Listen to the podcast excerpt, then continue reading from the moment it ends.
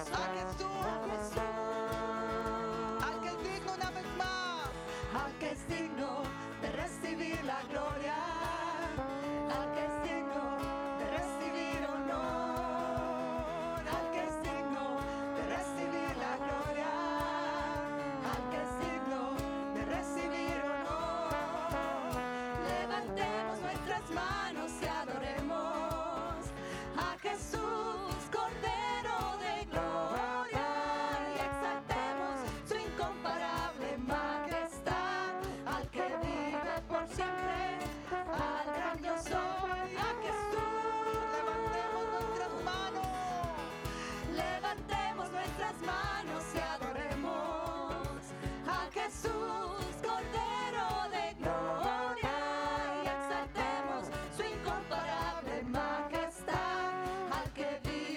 siempre, al gran soy, al que vive por siempre.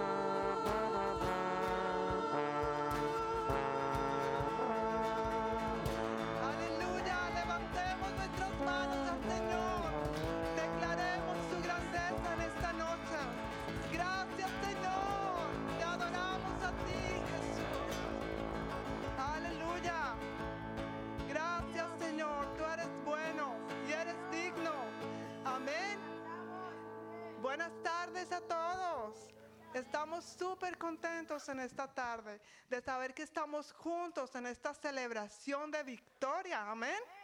Y ahí todos tienen una banderita como esta. Y vamos a tener tiempos en este tiempo de alabanza para levantar la, la, bandera de victoria. Quiero invitarte a que tú en esta tarde pienses cuál es esa área en tu vida donde tú necesitas declarar la vida que el Señor ya te ha dado. Amén. Y que tú con estas, con tus propias palabras, puedas levantar y exaltar al Señor con todo tu corazón. Amén. Para eso estamos aquí. Así que bienvenidos y prepárate para levantar esa alabanza al Señor de victoria, la victoria que Él ya nos ha dado. Amén. Vamos a declarar entonces que estamos celebrando esta victoria.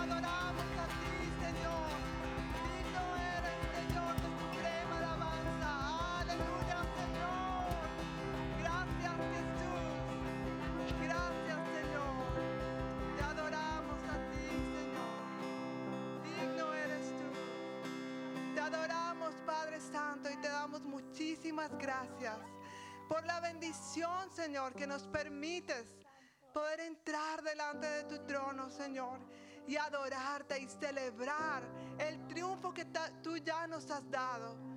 Por eso, Señor, en esta tarde queremos declarar vida, vida en abundancia sobre cada familia aquí representada, Señor. Queremos declarar vida en abundancia sobre nuestras vidas, sobre nuestros hijos, sobre estas nuevas generaciones, Señor.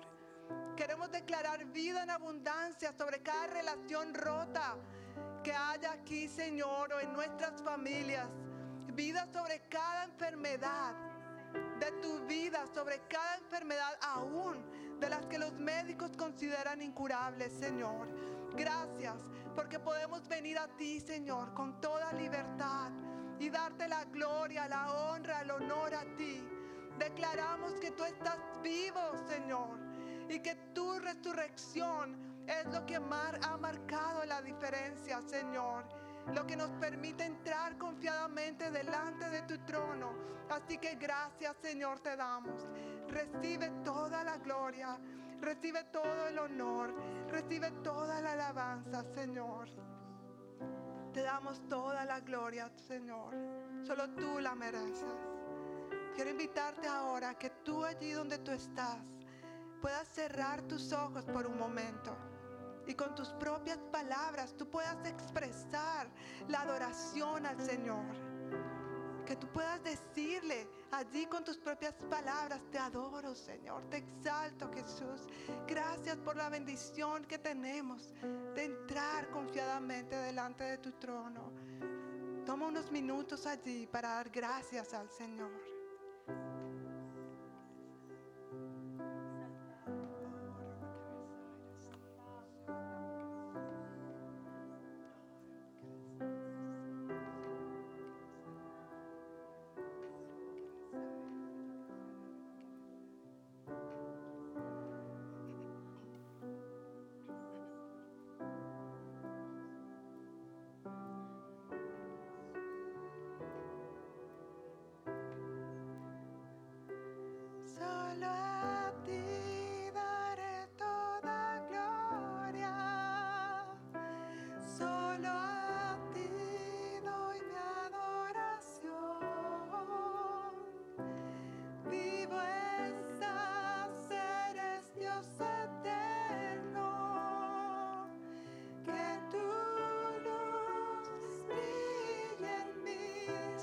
happy.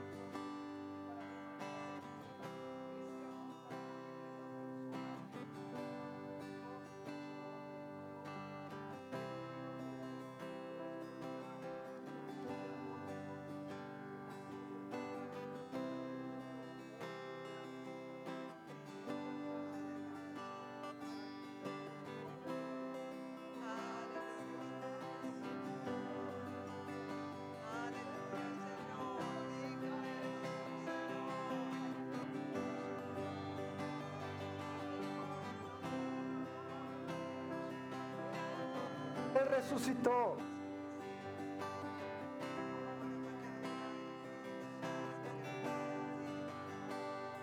Santo eres tú, digno y santo eres tú, Señor.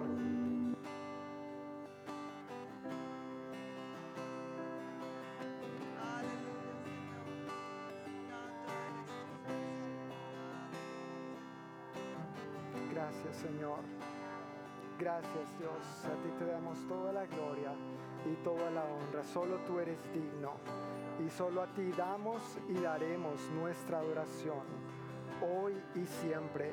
Y anhelamos, Señor, ese momento en que estemos contigo por la eternidad, adorándote cara a cara, viéndote cara a cara, experimentando, Señor, en su plenitud y en su consumación esta vida plena y abundante que tú viniste a darnos, Rey. Gracias te damos en el nombre de Jesús, nuestro glorioso Señor y Salvador. Y el pueblo de Dios dice, amén, amén, amén. Gloria a Dios. Démosle otro aplauso a nuestro Dios, a nuestro Señor y Salvador. Pues feliz día de resurrección para todos. Pueden tomar asiento, por favor. Dígale a la persona que está a su lado, feliz día de resurrección. Hoy es un gran día de celebración, de victoria, de bendición, ¿verdad? El domingo de resurrección es un gran día para quienes seguimos a Cristo. Es un día que tiene gran significado y conlleva verdades que transforman la vida de todo aquel que cree y vive estas verdades. Y hoy yo quiero compartir acerca de esto, acerca de estas verdades, al hacer un paralelo con la primera Pascua. En el libro de Éxodo, capítulo 12, puntualmente los versículos 1 al 28, vemos las instrucciones que Dios dio a su pueblo para la primera Pascua, para llevar a cabo esta primera celebración en la historia de su pueblo. Y esa primera Pascua consistió en lo siguiente, un corderito de un año que no tuviera ningún defecto, sacrificar ese corderito y untar la sangre en el marco de la puerta donde estuvieran reunidos comiéndolo, para que la plaga de muerte no los tocara. Consistió esta primera Pascua, las primeras instrucciones de Dios en ese momento diciéndoles o hablándoles hacer de esto una celebración perpetua que transmitirían de generación en generación para recordar y celebrar de dónde los había sacado Dios. Amén. Celebramos y recordamos esto porque de algún lugar Dios nos ha sacado. Y por último, le implicaba a los israelitas creer y obedecer las instrucciones de Dios.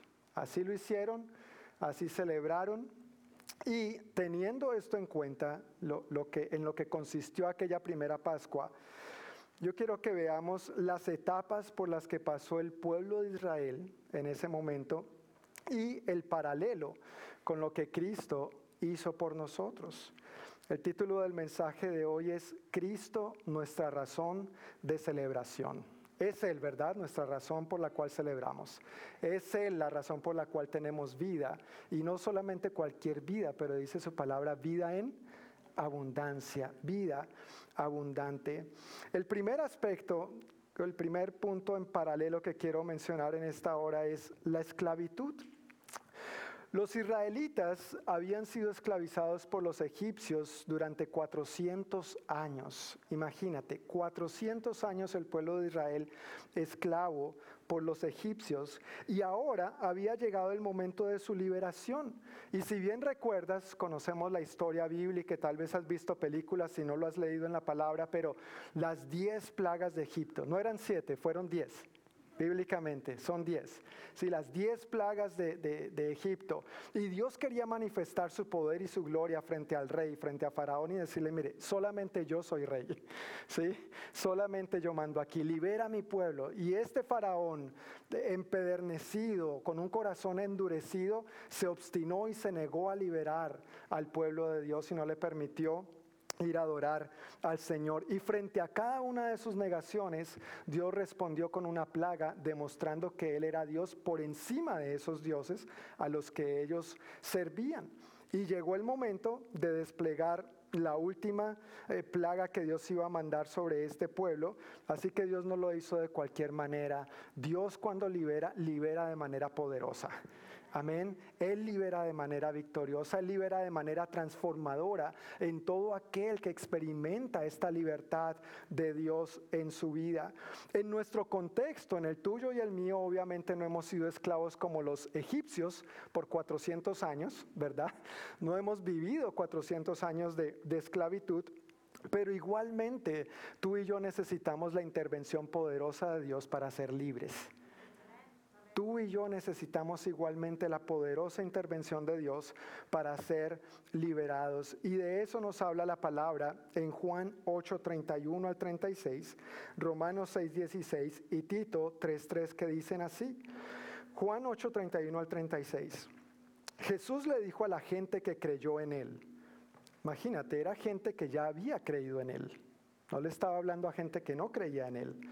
Ustedes son verdaderamente mis discípulos si se mantienen fieles a mis enseñanzas y conocerán la verdad y la verdad los hará libres.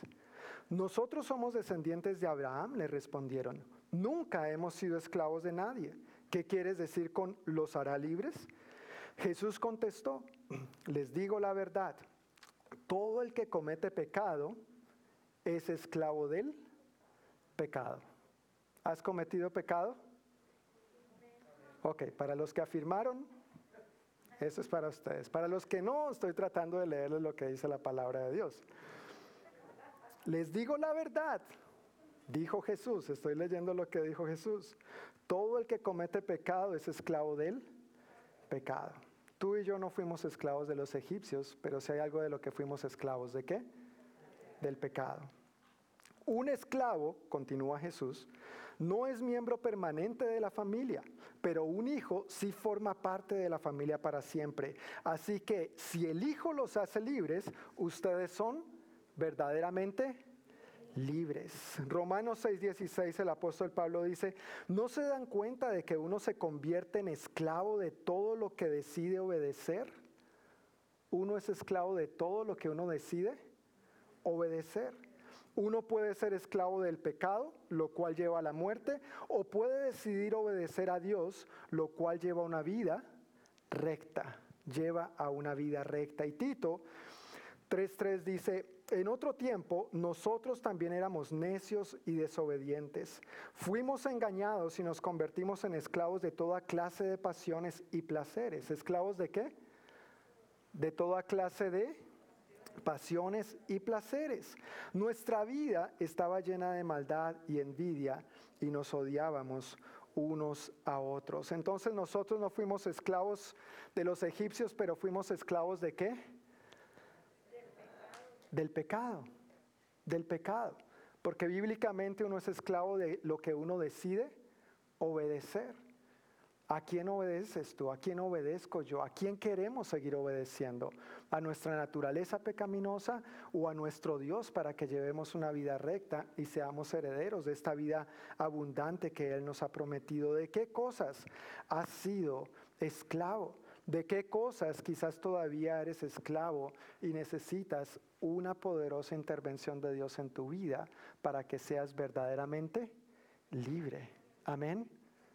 Si el Hijo los libertares, seréis verdaderamente libres.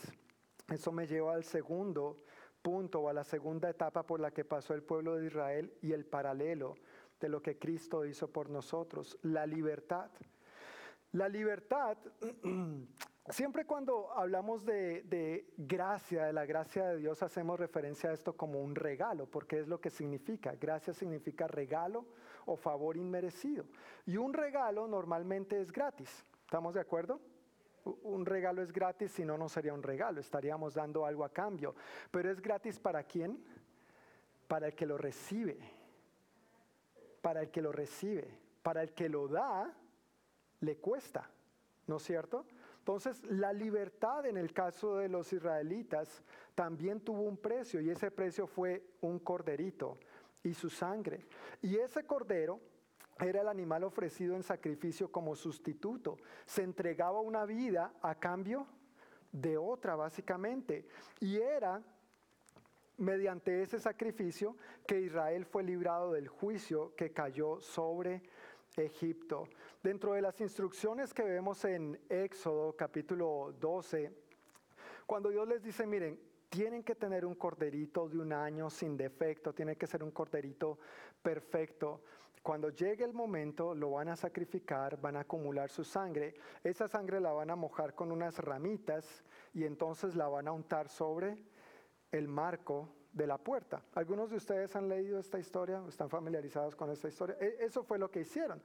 Y la razón no era porque al marco de la puerta le hiciera falta pintura como a nuestro santuario ahora. Era porque esa sangre tenía una razón de ser muy importante. Iba a cumplir un propósito.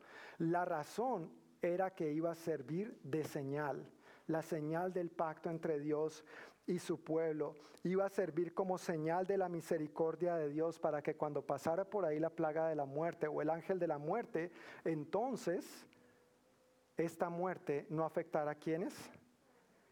A los que le habían creído a Dios.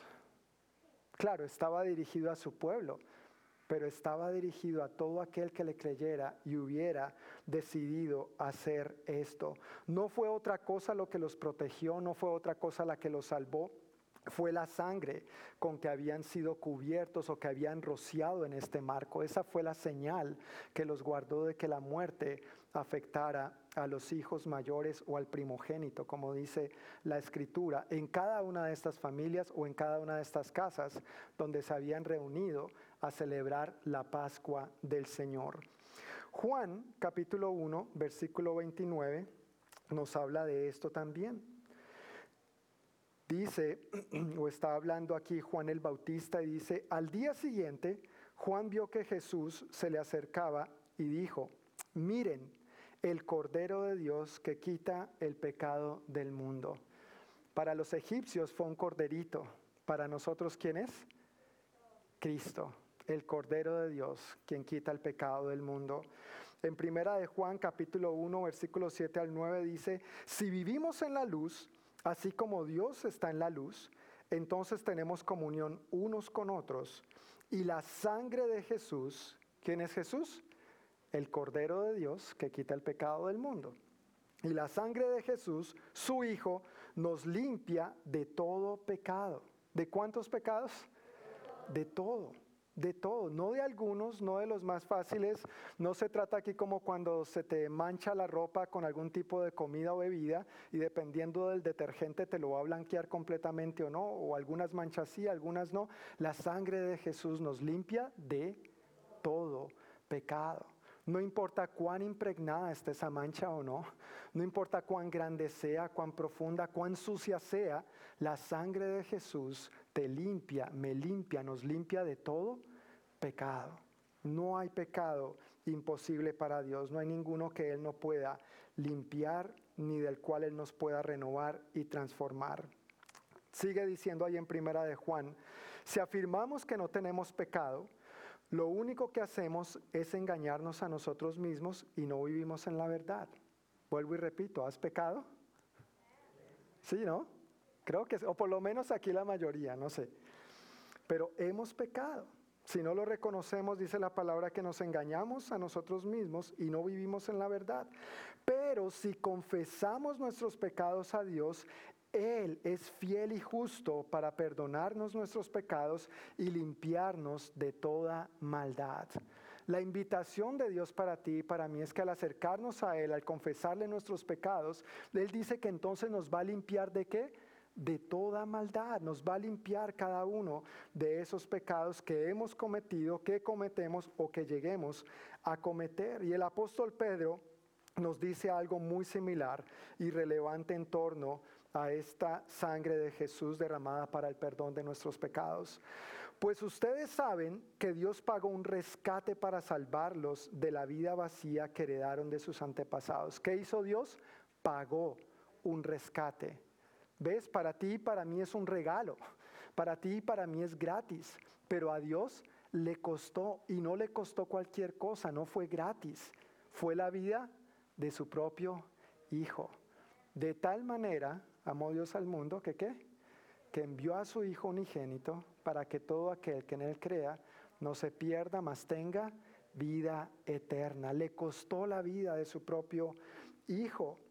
Y luego continúa diciendo el apóstol Pedro, no fue pagado con oro ni plata, los cuales pierden su valor, sino que fue con la preciosa sangre de Cristo, el Cordero de Dios que no tiene pecado ni mancha. El corderito para los israelitas en la primera Pascua era un corderito que tenía que tener máximo un año de edad y tenía que ser perfecto, no tenía que tener ningún defecto, ninguna mancha, tenía que ser impecable. Tu cordero y el mío también es impecable, sin defecto, sin mancha. Se llama Jesús de Nazaret. Al que no cometió pecado, Dios lo trató como pecador para que pudiera pagar por los tuyos y por los míos. Y ahora nosotros recibamos este regalo de perdón, amor y vida eterna que tenemos en Él. Ese es el precio de la libertad para ti y para mí. La pregunta es, ¿te has cubierto con la sangre de Cristo, el Cordero de Dios que quita el pecado del mundo, en tu vida, no en un marco físico de una puerta, pero en tu corazón, en el marco de tu vida, en el marco de tu corazón? ¿Has permitido que Cristo con su sangre te limpie, que te rocíe, que esparza su perdón sobre ti y te dé esta transformación y esta vida nueva que solo Él puede darte? Es Jesús quien te salva, es Jesús quien te libra de la muerte eterna, es Jesús quien perdona todos tus pecados, es Jesús quien te da verdadera libertad. Amén. En ningún otro, dice el libro de los Hechos, en ningún otro hay salvación. Jesús es el camino, la verdad y la vida y nadie viene al Padre sino por Él. Él es el único. Él es el camino, la verdad y la vida. Ahora, para los israelitas, sacrificar ese corderito y untar la sangre en el marco de la puerta les implicó creer lo que Dios les estaba diciendo, creer las instrucciones de lo que Dios les estaba comunicando y les implicó obedecer. De hecho, no, no hay obediencia si uno primero no cree. Y por ende, si uno cree, ¿uno qué hace? Obedece. Uno no puede decir yo creo en Dios y no obedecerle. Sin embargo, muchas personas viven así. ¿Cómo vives tú y cómo vivo yo? ¿Cómo vivimos nosotros diciendo creo en Dios? Pero ¿sabes lo que Dios busca? Hay una gran diferencia entre creer en Dios y creerle a Dios. Los israelitas le creyeron a Dios y por eso obedecieron. Ahora, ¿cuál es tu respuesta frente al Cordero de Dios que quita el pecado del mundo? ¿También le crees solamente en Él o también le crees a Él? Él es el único que puede darte verdaderamente, darte verdadera libertad, hacerte verdaderamente libre, salvarte, darte perdón, darte vida plena y abundante. Ninguno de los israelitas que rociaron esta sangre en el marco de su puerta, eh, otra persona lo hizo por ellos. Esto fue una decisión personal que cada uno tuvo que llevar a cabo para poder recibir esta bendición y esta protección de Dios. Igual por ti y por mí nadie puede tomar esta decisión. Tú eres el único que puede decidir si invitas a Jesús a tu vida para que te limpie, te cubra, te proteja con tu sangre o no. Pueda que tú hayas nacido en un hogar creyente, pueda que tú hayas conocido el Evangelio desde chiquito, pero Dios no tiene nietos ni bisnietos, mis hermanos.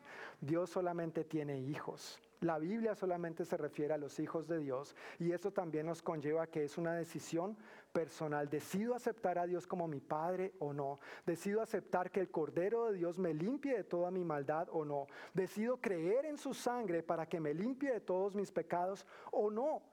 Y frente a esa decisión, cada uno nos vemos enfrentados en un momento crucial de nuestra vida. ¿Ya has pasado por ese momento crucial donde te han invitado a aceptar a Jesús como tu Señor y Salvador? ¿Sí o no? ¿Lo has invitado? ¿Le has abierto la puerta de tu corazón diciéndote, Señor, me arrepiento de todos mis pecados y te invito a que entres en mí para que derrames tu sangre, para que me perdones y me limpies de todos mis pecados y de ahora en adelante quiero vivir conforme a tu voluntad? Si no has tomado esa decisión, ¿por qué no hacerlo hoy? No dejes para mañana lo que puedas hacer hoy. No dejes para mañana lo que puedas hacer hoy. No sabemos si va a haber mañana. No sabemos si va a haber ahorita. No sabemos. Lo único que sabemos es que Cristo murió y resucitó y tenemos vida en su Hijo, tenemos vida en Él. Amén. Entonces asegurémonos y recibamos este regalo que nadie más puede recibir por ti. Es tu decisión personal. El tercer aspecto que vemos en la historia del pueblo de Israel en esta celebración de la Pascua y que hace un paralelo con nosotros hoy en día es el desierto. El propósito de Dios al liberar a su pueblo de la esclavitud de los egipcios era llevarlos a un lugar que conocemos como la tierra prometida. ¿Recuerdas eso también? La tierra prometida. O sea, Dios no los sacó de, la esclavitud en Egipto para llevarlos a cualquier lugar o hacer cualquier cosa. No, Dios tenía un plan, tenía un propósito original y era llevarlos a esa tierra prometida. Pero para llegar allá tenían que pasar por el desierto. Antes de llegar a la tierra prometida tenían que pasar por dónde? Por el desierto. Y eso les iba a tomar poco tiempo. E, en los planes iniciales les iba a tomar poco tiempo. Pero al llevarlos por el desierto, Dios también tenía un propósito, un plan, y no era maltratarlos, ni mucho menos acabar con ellos. A veces nosotros vemos los desiertos, los problemas, las dificultades en nuestra vida como si Dios se hubiera levantado en contra nuestra. Y he escuchado a personas diciendo, ¿por qué Dios me manda esto? ¿Por qué Dios hace aquello? ¿Por qué? Y, como que se le echa la culpa directamente a Dios y no vemos más allá de las dificultades que estamos viviendo en el momento. Pero hay una escritura precisamente en el libro de Éxodo capítulo 13, versículo 17, que nos habla del corazón de Dios al llevar a su pueblo por medio del desierto.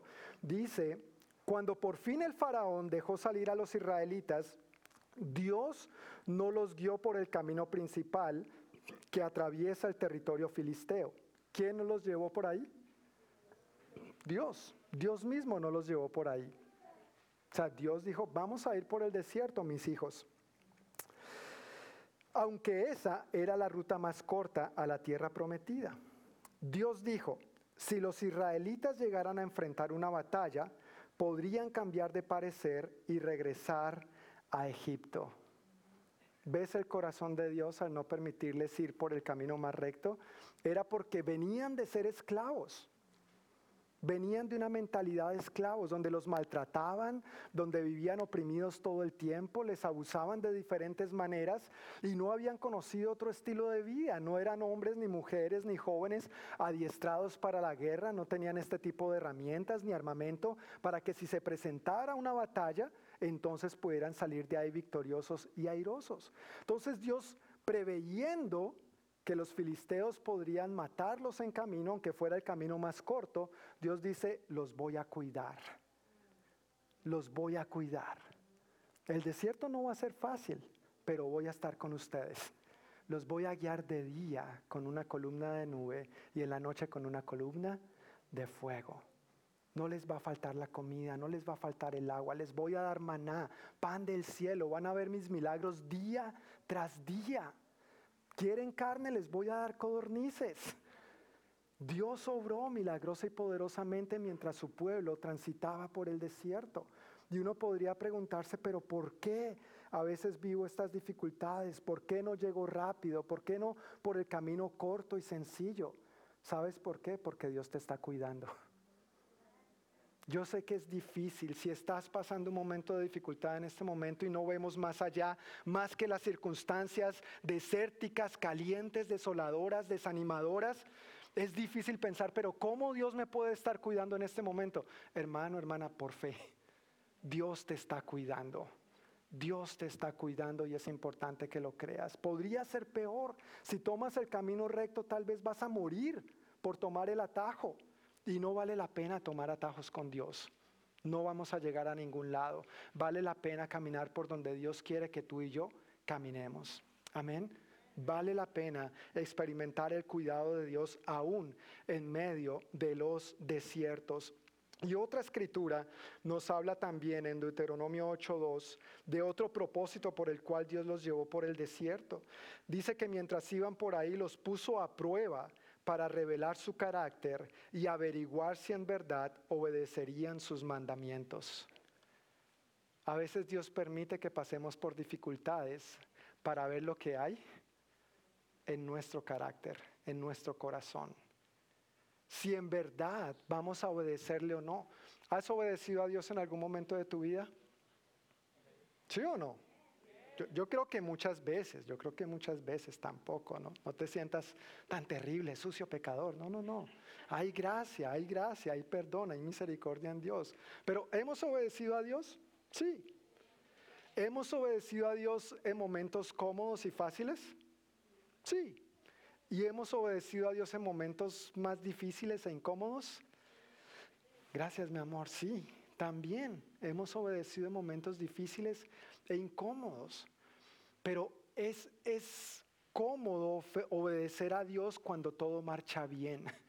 Es cómodo decir creo en Dios cuando todo está bien, pero cuando la marea está fuerte y cuando los vientos soplan contra ti y te hacen tambalear tu fe a tal punto de preguntarte y decir, ¿será que esto sí vale la pena? Allí es donde realmente se ve lo que hay en nuestro corazón y si damos los pasos de fe y de acción que conllevan el decir, yo no solamente creo en Dios, sino que le creo a Dios. Amén. En los momentos difíciles es cuando realmente sale a la superficie lo que hay en lo profundo de nuestro corazón y Dios permite desiertos en nuestra vida para ver lo que hay en lo profundo de nuestro corazón.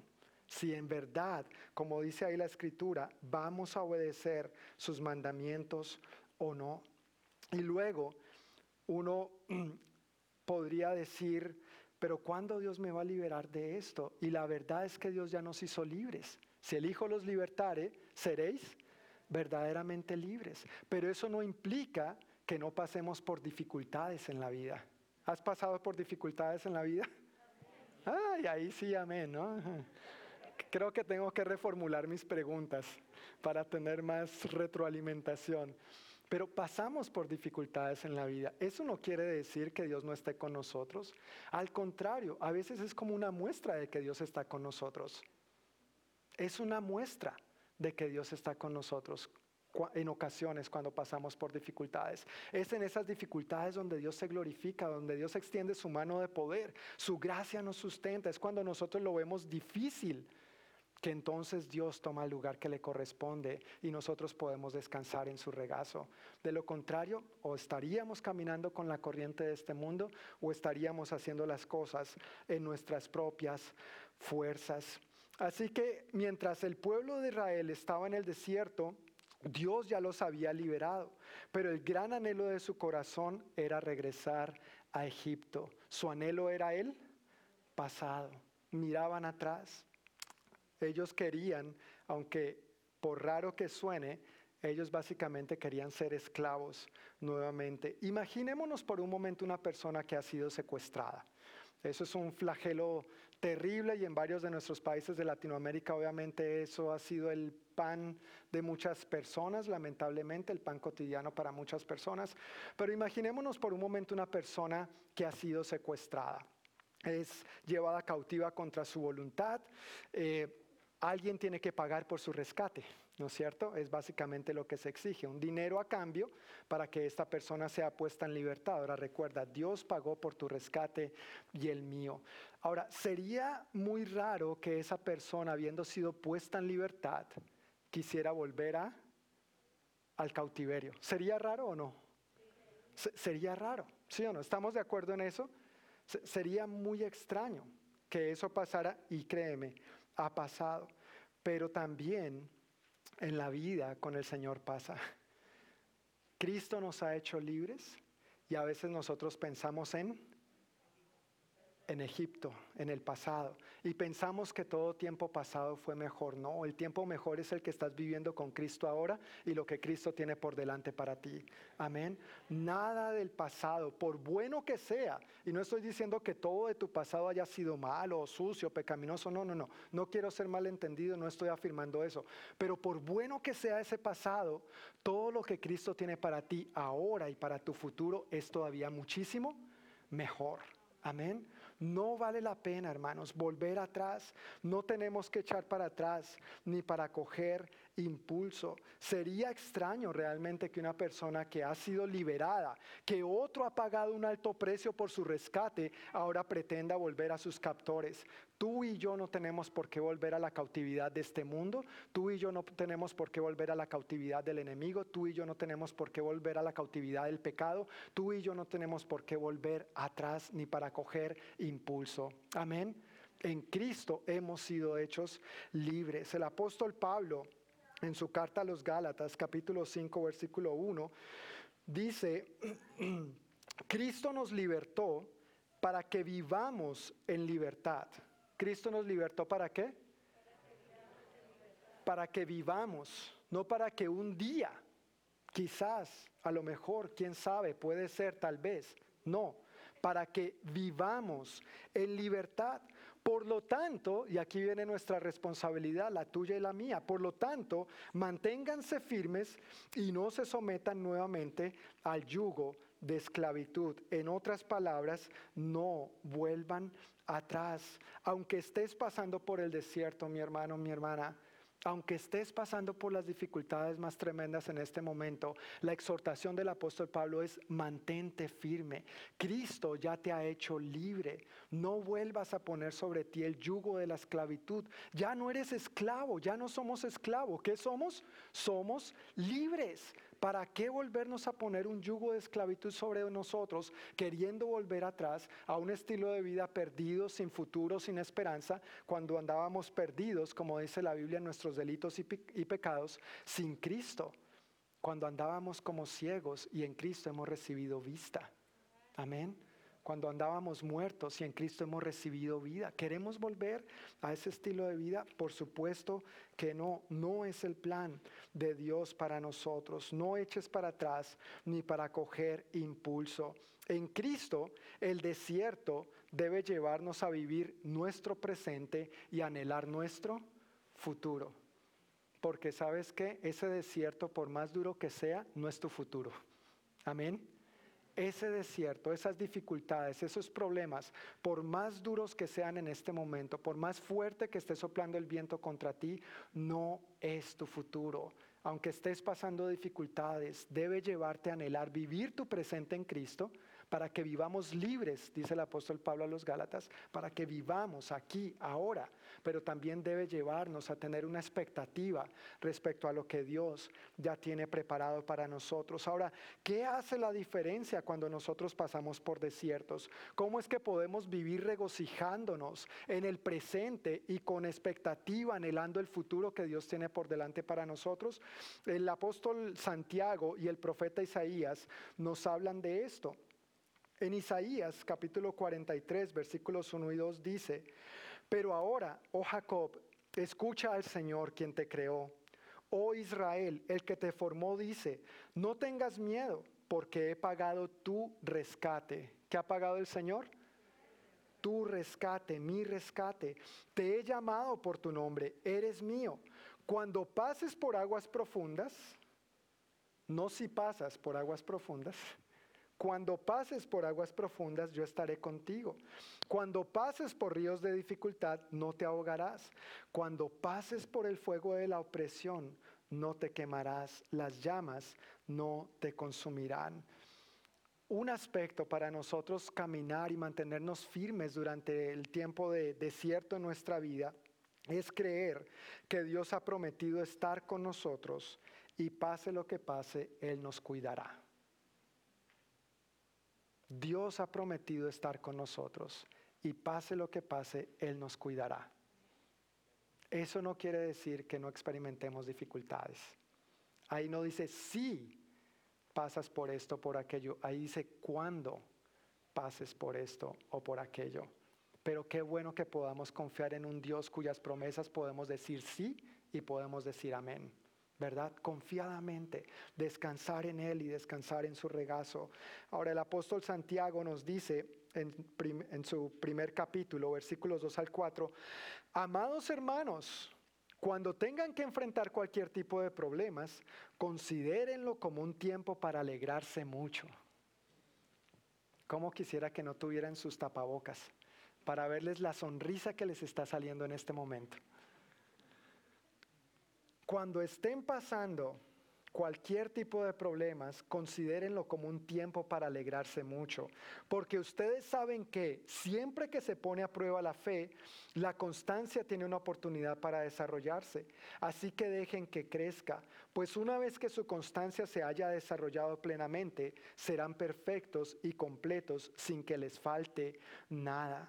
La segunda manera en que nosotros debemos eh, mantenernos en medio de los desiertos es cuidando nuestra actitud. Mira, las dificultades, los problemas que suceden alrededor nuestro, lo que pudiera que estés viviendo en este momento, esa opresión, esos problemas o dificultades, eh, tú y yo no podemos controlar eso. Amén. Tú y yo no podemos controlar si va a llover o no va a llover, si la economía está estable o no, si el petróleo sube o baja, si la gasolina sube o baja. Eso se sale de nuestras manos. Pero lo que sí está en nuestras manos es cuidar nuestra actitud. Y aquí el apóstol Santiago dice, cuando se encuentren en diversas pruebas, considérenlo como una oportunidad para alegrarse mucho. Wow, yo creo que cuando yo, no sé tú, pero cuando yo he pasado por pruebas, yo no me he alegrado mucho. No sé tú, tal vez tú sí, me puedes dar el truco de vuelta. Pero cuando pasamos por pruebas, si somos honestos, ¿cuál es nuestra tendencia? Gracias. A quejarnos. ¿Sí te has quejado alguna vez? Gracias. Sí, nos quejamos, ¿verdad? Nos quejamos en los momentos de dificultad, en los momentos de desierto, en los momentos de prueba. Pero ¿sabes con qué actitud debemos acercarnos a esas dificultades? Con la actitud de voy a permitir que este desierto, este problema, esta dificultad me moldee o no. Porque mientras no le permita moldearme, no voy a salir de ahí. Más bien se va a estar repitiendo una y otra vez, como los israelitas. ¿Cuánto les tomó? 40 años. No era el plan original de Dios tampoco que estuvieran 40 años ahí. Está bien que no quería llevarlos por el camino corto, pero tampoco quería ponerlos a, pasar trabajo 40 años en el desierto. ¿Qué hizo la diferencia? Su actitud. A tal punto que los de 20 años para arriba murieron en el desierto. Ni tú ni yo queremos morir en el desierto. Amén. No queremos quedarnos envueltos en las dificultades, encerrados en un círculo vicioso. ¿Quiénes le creyeron a Dios? Los de 20 para abajo y esos fueron los que entraron, conquistaron y entraron a la tierra prometida. ¿Seremos tú y yo de esos como los de 20 para abajo? No me refiero a edad física, por supuesto, pero que nuestro corazón le creamos y le obedezcamos a Dios. Amén. Para conquistar la tierra que Dios tiene prometida para nosotros. Dios nos ha hecho libres y esa libertad nos debe llevar a vivir como tal. Permíteme preguntarte, ¿estás viviendo como libre o estás viviendo como esclavo? El desierto muchas veces nos puede llevar a anhelar el pasado volver a Egipto. Esto no sirve, esto no funciona.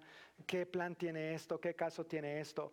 Pero tú y yo en Cristo debemos anhelar vivir este presente en Cristo y en el futuro lo que Cristo tiene preparado para nosotros. No consideres volver a Egipto. Egipto no tiene nada bueno para ti. Amén. Egipto, este mundo, el pecado, el enemigo lo que quiere es esclavizarte a sus deseos, al pecado. Y eso no va a traer nada bueno para tu vida ni para la mía. Si Cristo ya te ha hecho libre, ¿para qué? ¿Para qué querer volver atrás? ¿Para qué volver a Egipto? No vale la pena. No vale la pena. Y en último lugar, la tierra prometida. como mencioné hace un momento, el plan de Dios al liberar a su pueblo era llevarlos a la tierra prometida, una tierra donde fluían la leche y la miel. Piénsalo por un momento, una tierra donde fluye leche y miel. Y eso es una maravillosa descripción que Dios usa para referirse a lo fértil que era esta tierra y donde su pueblo iba a ser tremendamente bendecido para que ellos entonces pudieran bendecir a otros también. La razón de Dios liberarnos de nuestra esclavitud, de nuestro pasado, de nuestro pecado, del engaño en el que hemos vivido, es para hacernos libres, pero también para que al conducirnos a lo que Él tiene por delante para nosotros, seamos bendecidos, no solamente por nuestro propio bienestar, pero para que tú y yo seamos de bendición a los que nos rodean. ¿Alguien te ha bendecido alguna vez? Muchísimo. De hecho, si alguien no hubiera sido de bendición para ti, tú y yo no estaríamos aquí en este momento. Comenzando por la mayor bendición de que un día alguien nos compartió el Evangelio. Alguien nos habló este mensaje glorioso de Cristo Jesús. Y gracias a eso, gracias a que esa persona fue bendecida con ese mensaje y un día nos lo comunicó, tú y yo hoy estamos aquí. ¿A cuántos más tú y yo pondremos en libertad en el futuro? Amén. Dios nos ha hecho libres para que nosotros contribuyamos a poner a otros en libertad también. Somos bendecidos de parte de Dios para que nosotros bendigamos a otros. Ahora la Biblia también nos habla de una tierra prometida a los que le creemos a Dios. Apocalipsis capítulo 21 versículos 1 al 4 dice, entonces vi un cielo nuevo y una tierra nueva porque el primer cielo y la primera tierra habían desaparecido y también el mar. Y vi la ciudad santa, la nueva Jerusalén, que descendía del cielo desde la presencia de Dios, como una novia hermosamente vestida para su esposo. Oí una fuerte voz que salía del trono y decía, miren, el hogar de Dios ahora está entre su pueblo. Él vivirá con ellos y ellos serán su pueblo. Dios mismo estará con ellos. Él les secará toda lágrima de los ojos y no habrá más muerte, ni tristeza, ni llanto, ni dolor. Este lugar que Dios está preparando para nosotros en Cristo Jesús tiene una maravillosa descripción también y dice que no habrá más muerte, ni llanto, ni dolor. Dios tiene una tierra prometida para ti y para mí también. Amén. Un día ya las cosas van a ser diferentes. La consumación de esta salvación tan grande con que Dios nos ha bendecido, la experimentaremos al 100% tangiblemente y real, no mientras estamos en esta tierra donde sí, sabemos que tenemos esta vida plena, sabemos que tenemos esta vida abundante, sabemos que Cristo murió por nosotros, celebramos a Él, pero aún a veces todavía enfrentamos dificultades, vivimos los desiertos de este mundo, los desafíos que esta tierra nos presenta, pero un día todo eso llegará a su fin. Dios tiene una tierra prometida para ti y para mí también. Se llama el cielo, es el hogar de Dios. Lo veremos cara a cara, dice el mismo libro de Apocalipsis. Nos gozaremos con Él, le adoraremos por completo, en espíritu y en verdad, los siete días de la semana, las 24 horas del día, por toda la eternidad. ¿Has tenido dolores? Ya no vas a experimentar dolor. ¿Has sufrido muerte? Ya no vas a experimentar muerte. ¿Has sufrido quebrantos de diferentes maneras? Ya no vas a experimentar esos quebrantos porque esa es la tierra prometida que Dios tiene para ti y para mí. Y el apóstol Pedro también nos habla de algo similar en su primera carta, capítulo 1, versículos 3 al 7, dice, que toda la alabanza sea para Dios, el Padre de nuestro Señor Jesucristo. Es por su gran misericordia que hemos nacido de nuevo, porque Dios levantó a Jesucristo de los muertos. Ahora vivimos con gran expectación y tenemos una herencia que no tiene precio, una herencia que está reservada en el cielo para ustedes, pura y sin mancha, que no puede cambiar ni deteriorarse. La fe que tienen, Dios los protege con su poder hasta que reciban esta salvación, la cual está lista para ser revelada en el día final, a fin de que todos la vean. Así que alégrense de verdad. Les espera una alegría inmensa aunque tienen que soportar muchas pruebas por un tiempo breve. Estas pruebas demostrarán que su fe es auténtica, está siendo probada de la misma manera que el fuego prueba y purifica el oro, aunque la fe de ustedes es mucho más preciosa que el mismo oro. Entonces su fe, al permanecer firme en tantas pruebas, les traerá mucha alabanza, gloria y honra en el día que Jesucristo sea revelado a todo el mundo. Gloria a Dios por estas promesas. ¿No, les emociona? A, a mí me emociona, me llena de alegría, de expectativa de lo que Dios tiene preparado por delante para nosotros. Sí, en este mundo tendremos dificultades y Jesús lo dijo, pero también dijo, confíen, yo he vencido al mundo. Confiad, yo he vencido al mundo. Ahora, esa promesa va más allá del hecho de vivir con Dios en el cielo, en su hogar, cuando nosotros partamos de esta tierra. Un día va a ser nuestro turno de partir de esta tierra y claro, vamos a experimentar esa presencia en toda su gloria, en toda su plenitud, en todo su esplendor, pero esta promesa va más allá de cuándo partamos de esta tierra. De hecho, Jesús dijo en Juan capítulo 10, versículo 10, yo he venido para que tengan vida y para que la tengan en abundancia. Yo he venido para qué? Para que tengan, no para que a lo mejor, quién sabe, puede ser, tal vez, un día, depende de, en el futuro.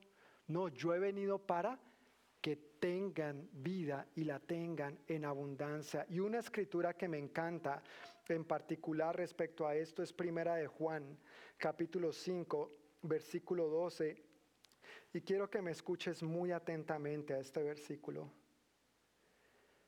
El que tiene al Hijo, tiene la vida. El que no tiene al Hijo de Dios, no tiene la vida. Esta vida de la que la Biblia nos habla, esta tierra prometida de la que Dios nos promete en su palabra, está en quién? En el Hijo en el Cordero de Dios que quita el pecado del mundo. Y muy claramente dice, el que tiene al Hijo, tiene la vida.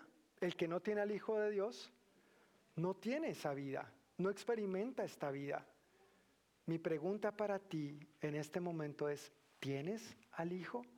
¿Le has invitado al Cordero de Dios a ser el Señor y el Salvador de tu vida? ¿Lo has invitado a que limpie tu vida de todo pecado, de toda maldad, a que rocee tu vida con esta sangre preciosa, lo cual le costó su valiosísima y preciosísima vida, para que entonces tú tengas esta vida, no solo cuando partas de esta tierra, pero aquí y ahora es posible vivir esa vida plena y abundante. Amén. Yo he venido para que tengan vida y para que la tengan en abundancia. Y esta vida está en su Hijo. El que tiene al Hijo tiene la vida. Si tienes al Hijo, gloria a Dios. Gloria a Dios. No vas a encontrar nada mejor. No eches para atrás ni para coger impulso. Que más reversa tenga un avión que tú. Por si no sabe, los aviones no tienen reversa. Por eso un carrito los tiene que empujar hacia atrás. Pero si no tienes al Hijo de todo corazón, acéptalo hoy, invítalo hoy Dile, yo te acepto hoy. Sé mi Señor, sé mi Salvador. Te invito a que seas mi Rey. Quiero que vengas a gobernar mi vida. Recibo tu perdón. Que tu sangre preciosa me limpie de todos mis pecados y de toda mi maldad. No hay otra cosa que vaya a funcionar. No puedes probar otro detergente. Solo la sangre, solo de Jesús la sangre, dice el corito que cantamos, ¿no? Solo de Jesús la sangre nos puede limpiar, solo de Jesús la sangre nos puede lavar, solo de Jesús la sangre nos puede transformar, solo de Jesús la sangre nos puede dar esta vida de la que Dios nos habla y nos ofrece en su palabra. Ni siquiera venir a una reunión como esta te puede dar eso, solo Jesús. Solo Jesús. Por eso aquí predicamos a Jesús. Por eso hablamos de la palabra de Dios. Porque Jesús es la solución. Porque Jesús es el camino, la verdad y la vida. Porque en Él tenemos esta vida plena y abundante. No en otra cosa, no en otra persona, no en actividades litúrgicas o religiosas. Se trata de Jesús y entablar una relación personal con Jesús. Amén. Yo quiero invitar al equipo de alabanzas que pase por acá al frente para que nos dirija en una última canción mientras nos disponemos para tomar juntos la cena del Señor. Y quiero invitarles a los demás, por favor, si se ponen de pie mientras alabamos y cantamos al Señor, dándole las gracias, porque Él es bueno, porque para siempre es su misericordia, dice la Biblia, porque no hay nadie como Él porque Él es digno de recibir toda la gloria, toda la honra, toda nuestra adoración, porque el Rey es digno de que nos levantemos, si puedes, ante su presencia, o de que te postres, si quieres. El rey de reyes, el señor de señores, tomó forma de siervo, dice la Biblia, tomó forma humana, se hizo como tú y como yo. Tu creador y el mío vino a tomar forma de ser creado, a que le tuvieran que cambiar los pañales y a limpiarlo, así como a ti y como a mí, a depender de papá y mamá, a que le dijeran lo que tenía que hacer y lo que no tenía que hacer, a someterse a sus padres, a las autoridades terrenales y a unas de ellas, aunque estuvieran en contra de él tan abiertamente. Pero lo hizo por amor a ti y por amor a mí. Él es digno, Él es digno. No hay nadie como Él, nadie te va a amar como Él, nadie te ha amado como Él, nadie te ama como Él, solo Jesús. Solo Jesús. Estos aspectos, al recordar este paralelo entre la primera Pascua, al pueblo de Israel, lo que representó para ellos la esclavitud, la libertad, el desierto y la tierra prometida, es un perfecto paralelo de lo que es la Pascua para ti y para mí hoy en día también. Fue lo que Jesús celebró con sus discípulos en aquel entonces. Y esto es lo que nosotros recordamos y celebramos hoy. Esto es lo que recordamos y celebramos cada domingo de resurrección. Pero ¿sabes qué? Es lo que debemos recordar, creer y vivir cada día de nuestras vidas. Que esta victoria no es solamente para cada domingo de Semana Santa. Estas verdades son para cada día de tu vida y de la mía. Es un regalo de Dios. Para ti y para mí es gratis. Solamente tenemos que recibirlo. Pero a Dios le costó todo. Le costó su propia vida. Y eso es algo por lo cual tú y yo tenemos que estar profundamente agradecidos. Si no hay mejor manera, no hay mayor manera de expresarle nuestra gratitud a Dios que diciéndole, yo te invito. Yo te invito, sé mi Señor, sé mi Salvador, ya no puedo seguir intentando en mis propias fuerzas, ya no puedo seguir batallando con esto. Digo que creo en ti, pero sigo esclavo a Egipto, sigo esclavo al pecado, sigo anhelando volver atrás, eso me llama la atención. Solo Cristo puede darte esa verdadera, esa verdadera libertad. En cumplimiento a esto fue que Jesús celebró lo que nosotros llamamos la última cena y vamos a leer esta escritura en un momento, pero mientras tanto, con este entendimiento y con un corazón lleno de gratitud, yo quiero invitarles a que nos dispongamos para cantar una canción más al Señor e ir alistando nuestra copita de jugo de uva y nuestra galletita para tomar en un momento la cena del Señor.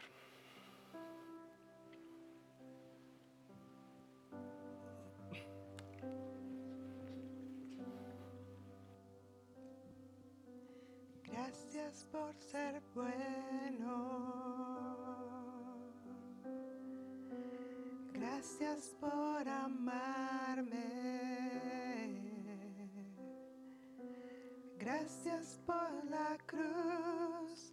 Gracias por pagar por mí.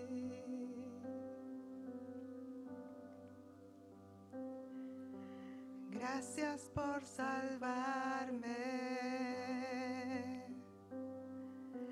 Gracias por tu compasión. Gracias por tu luz. Gracias por tu vida dar. Una vez más vamos a cantar. Gracias por ser bueno. Gracias por ser bueno. Gracias por amarme. Gracias por la cruz, gracias por pagar por mí, gracias por salvarme. Gracias por salvarme. Gracias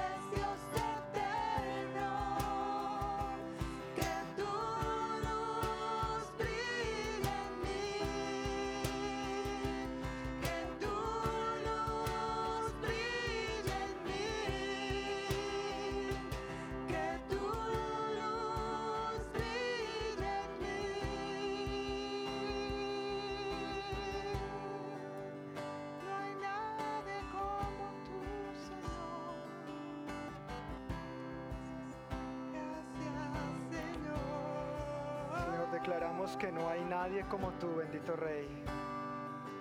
Tú eres digno de recibir toda la gloria y toda la honra.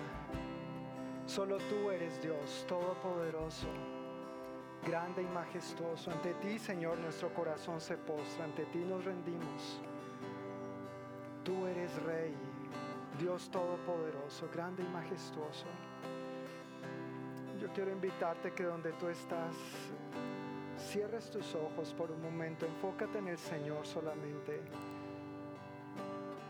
Inclina tu rostro y levanta una oración a Dios.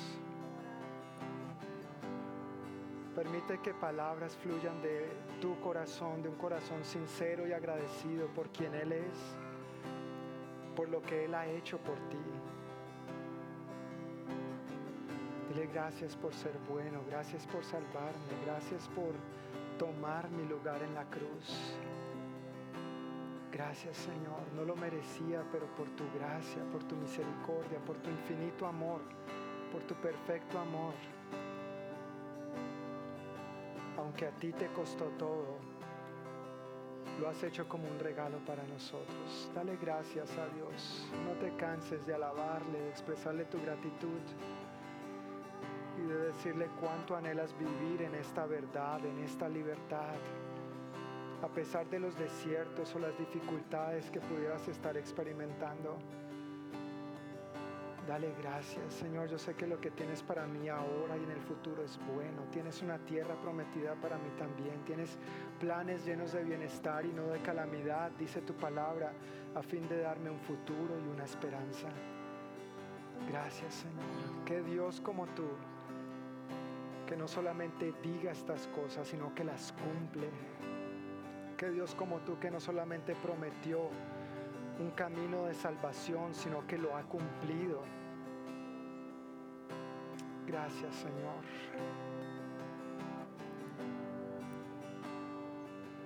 Gracias Señor.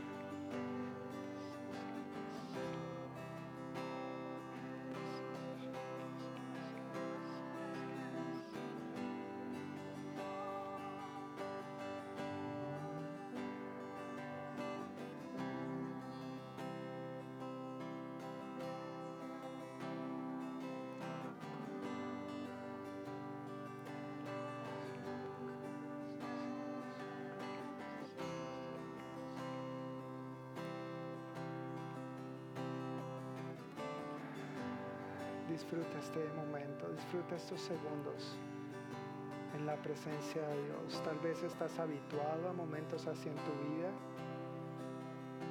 tal vez no, pero quiero animarte, aprovecha, disfruta este momento en la presencia de Dios. Simplemente experimenta su amor. El Espíritu Santo está aquí afirmándote cuánto te ama cuánto te anhela. Escucha de Él directamente en tu espíritu. Recibe su palabra de ánimo, de aliento, de fortaleza, de esperanza.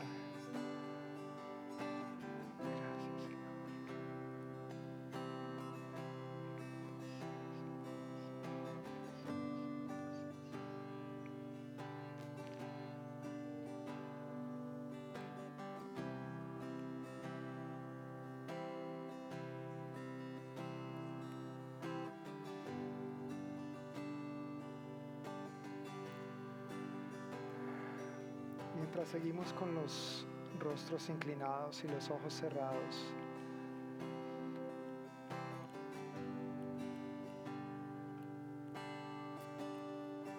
Hemos visto esta noche que el Señor nos ha hecho libres en Él. Y tal vez tú ya has recibido su libertad, pero hay áreas en tu vida que vives como esclavo todavía te comportas como esclavo y, luchas con eso. Puede ser tu temperamento, puede ser un pecado, pueden ser tus palabras, puede ser simplemente tu manera de pensar respecto a Dios, respecto a tu Padre. Pensando que es Él quien te tiene esclavizado y no te ha hecho libre. Tal vez ves hacia tu pasado como con un gran anhelo en tu corazón. Y Dios en este momento te afirma, mi hijo, mi hija, no vuelvas allá, no vuelvas allá. Me costó muy caro hacerte libre. Di mi propia vida, derramé mi sangre, soy el Cordero que te limpia de toda tu maldad. No vuelvas a tu antiguo estilo de vida. No vuelvas a eso que te esclaviza y te contamina.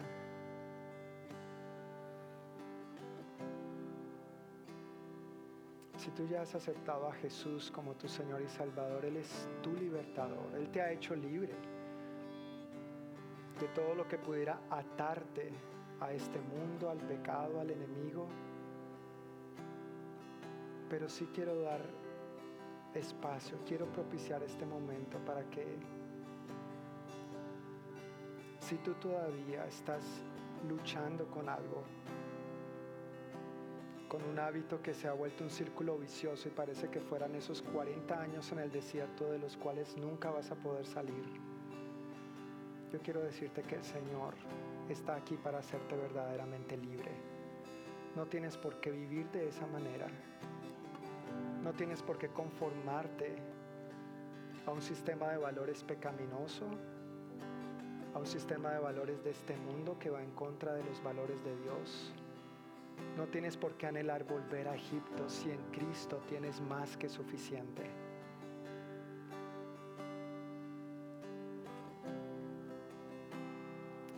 Tus ojos cerrados, con los ojos cerrados de todos, yo quiero preguntar, ¿hay alguien aquí que se siente identificado, de que ya ha aceptado a Cristo, pero todavía hay áreas de su vida que se comporta como esclavo, podrías levantar tu mano. Solamente yo tengo mis ojos abiertos. Gracias, gracias, gracias. Puedes bajar tu mano. Gracias,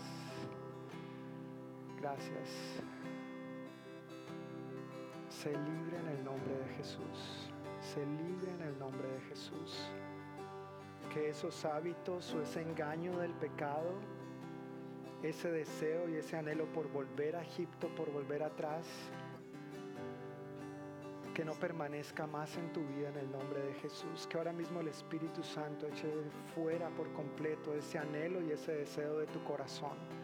Que no lo codicies, que no lo anheles más en el nombre de Jesús. Y declaro también que este mismo Espíritu de Dios, el Espíritu Santo, te llene y te inunde con todo el poder de lo alto para que tú tomes los pasos de obediencia y de acción que tienes que tomar para vivir en esta victoria y en esta libertad con que Cristo te ha hecho verdaderamente libre.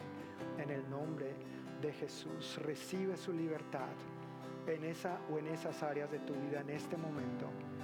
No eres esclavo, eres hijo, eres hija eres libre. Gracias Señor. Gracias Dios.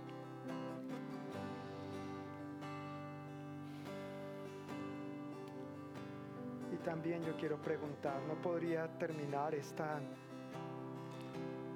enseñanza, esta predicación, esta celebración? Sin preguntar mientras estamos con los ojos cerrados. Es una decisión entre tú y Dios. Solamente yo tengo mis ojos abiertos para ver si alguien levanta la mano, pero es tu decisión. Nadie va a tomar la decisión por ti. Eres tú y es tu responsabilidad delante de Dios.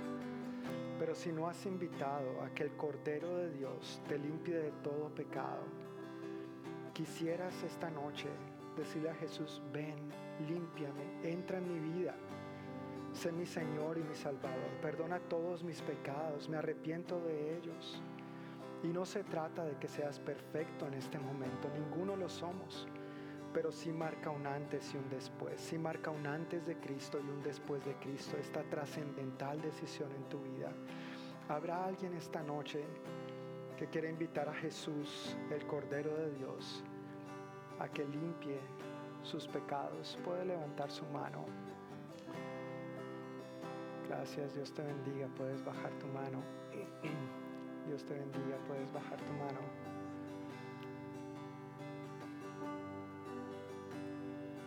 Habrá alguien más que esta noche, si no ha dado esta oportunidad a Dios de que entre en su vida, hoy quiera decir, Dios te bendiga, puedes bajar tu mano. Hoy es el día, hoy, hoy es la hora. Dice el apóstol Pedro, este es el día de salvación. Este es el día de salvación.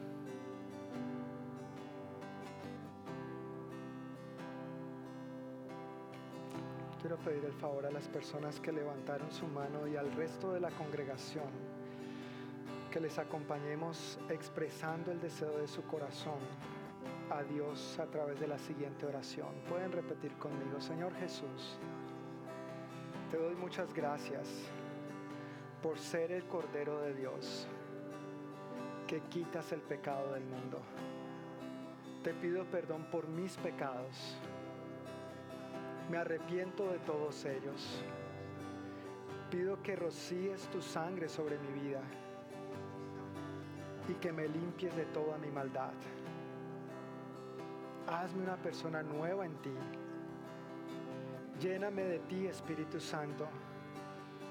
Quiero vivir en tu poder para hacer tu voluntad, en tus fuerzas y no en las mías. Gracias por perdonarme. Gracias por limpiarme. Gracias por amarme. Gracias por escribir mi nombre en el libro de la vida. Gracias que a tus promesas puedo decir sí y puedo decir amén. Te alabo y te bendigo. Amén y amén. Gracias Señor. Gracias, Señor. En el Evangelio de Lucas capítulo 22 dice, llegó el festival de los panes sin levadura, cuando se sacrifica el cordero de la Pascua. Cuando llegó la hora, Jesús y los apóstoles se sentaron juntos a la mesa. Jesús dijo, he tenido muchos deseos de comer esta Pascua con ustedes antes de que comiencen mis sufrimientos pues ahora les digo que no volveré a comerla hasta que su significado se cumpla en el reino de Dios. Luego tomó en sus manos una copa de vino y le dio gracias a Dios por ella. Entonces dijo, tomen esto y repártanlo entre ustedes, pues no volveré a beber vino hasta que venga el reino de Dios. Tomó un poco de pan y dio gracias a Dios por él. Luego lo partió en trozos, lo dio a sus discípulos y dijo, esto es mi cuerpo el cual es entregado por ustedes. Hagan esto en memoria de mí. Después de la cena, tomó en sus manos otra copa de vino y dijo, esta copa es el nuevo pacto entre Dios y su pueblo, un acuerdo confirmado con mi sangre, la cual es derramada como sacrificio por ustedes. Señor, te damos muchísimas gracias que hoy podemos hacer memoria de lo que tú hiciste por nosotros y celebrar no solamente que tú moriste y fuiste sepultado, pero resucitaste. No servimos a un Dios eh, muerto, servimos a un Dios vivo, que vive y reina hoy. Gracias por entregar tu cuerpo para nosotros. Gracias por derramar tu sangre para el perdón de todos nuestros pecados. En memoria de ti, Señor, con reverencia, nosotros nos acercamos a ti, a esta galletita, a esta copita de jugo de uva recibiéndolo con gratitud, declarando, Señor, con este acto nuestra fe en tu suficiente sacrificio para el perdón de todos nuestros pecados y creyendo que tus promesas se hacen realidad en nuestra vida. En el nombre de Jesús. Amén. Podemos tomar la galletita juntos, hermanos, y luego el jugo de uva.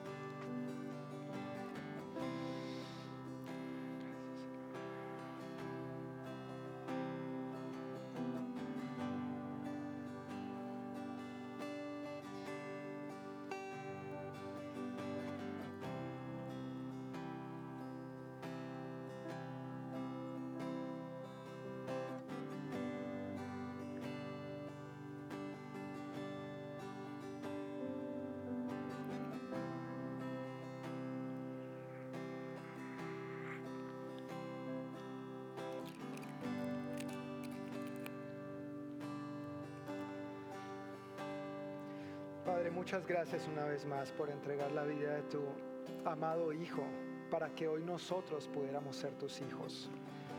Señor, yo oro que en el nombre de Jesús, tu palabra, la que hemos recibido hoy, cobre vida y más sentido en cada uno de nosotros.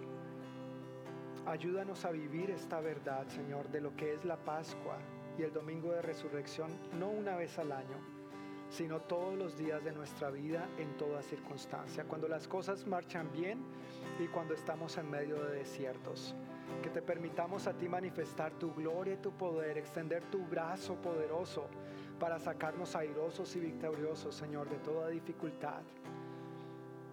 Señor, que esta sea una semana en la que experimentemos estas verdades, obrando profundamente en nosotros, trayendo convicción, transformación y esta vida nueva, plena y abundante de la que tú nos hablas en tu palabra. Que lo empecemos a experimentar ahora mismo más profundamente y que veamos muestras tangibles de esto a lo largo de toda esta semana que tenemos por delante. Ponemos delante de ti, Señor, nuestra vida, nuestras familias, nuestros seres queridos nuestros vecinos, compañeros de trabajo, de estudio. Bendícenos, Señor, a todos con tu presencia y que esta libertad con que tú nos has hecho libres, nosotros la comuniquemos a otros que por igual te necesitan a ti profundamente. Guárdanos de todo mal y peligro en el transcurso de esta semana, protégenos, bendícenos con buena salud por favor, bendice la obra de nuestras manos, sea estudio, sea trabajo, sea cualquier otro tipo de compromisos. Guarda en todo momento nuestra salida y nuestra entrada, Señor. Y que el próximo domingo, con tu favor, nos permitas volver a reunirnos para seguir celebrando el Dios vivo, bueno y grande que tú eres. En el nombre de Jesús. Amén y amén. Amén. Familia, que el Señor les bendiga. Que tengan un buen resto de noche con el favor de Dios. Nos vemos el próximo domingo a la misma hora por el mismo canal. Un abrazo para todos y feliz día de resurrección nuevamente.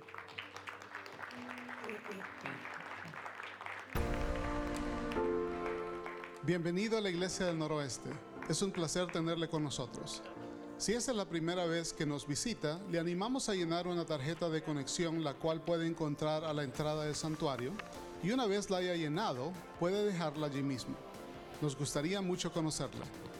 También le invitamos a escribir en esta tarjeta si tiene peticiones de oración, acciones de gracias o si quisiera recibir más información.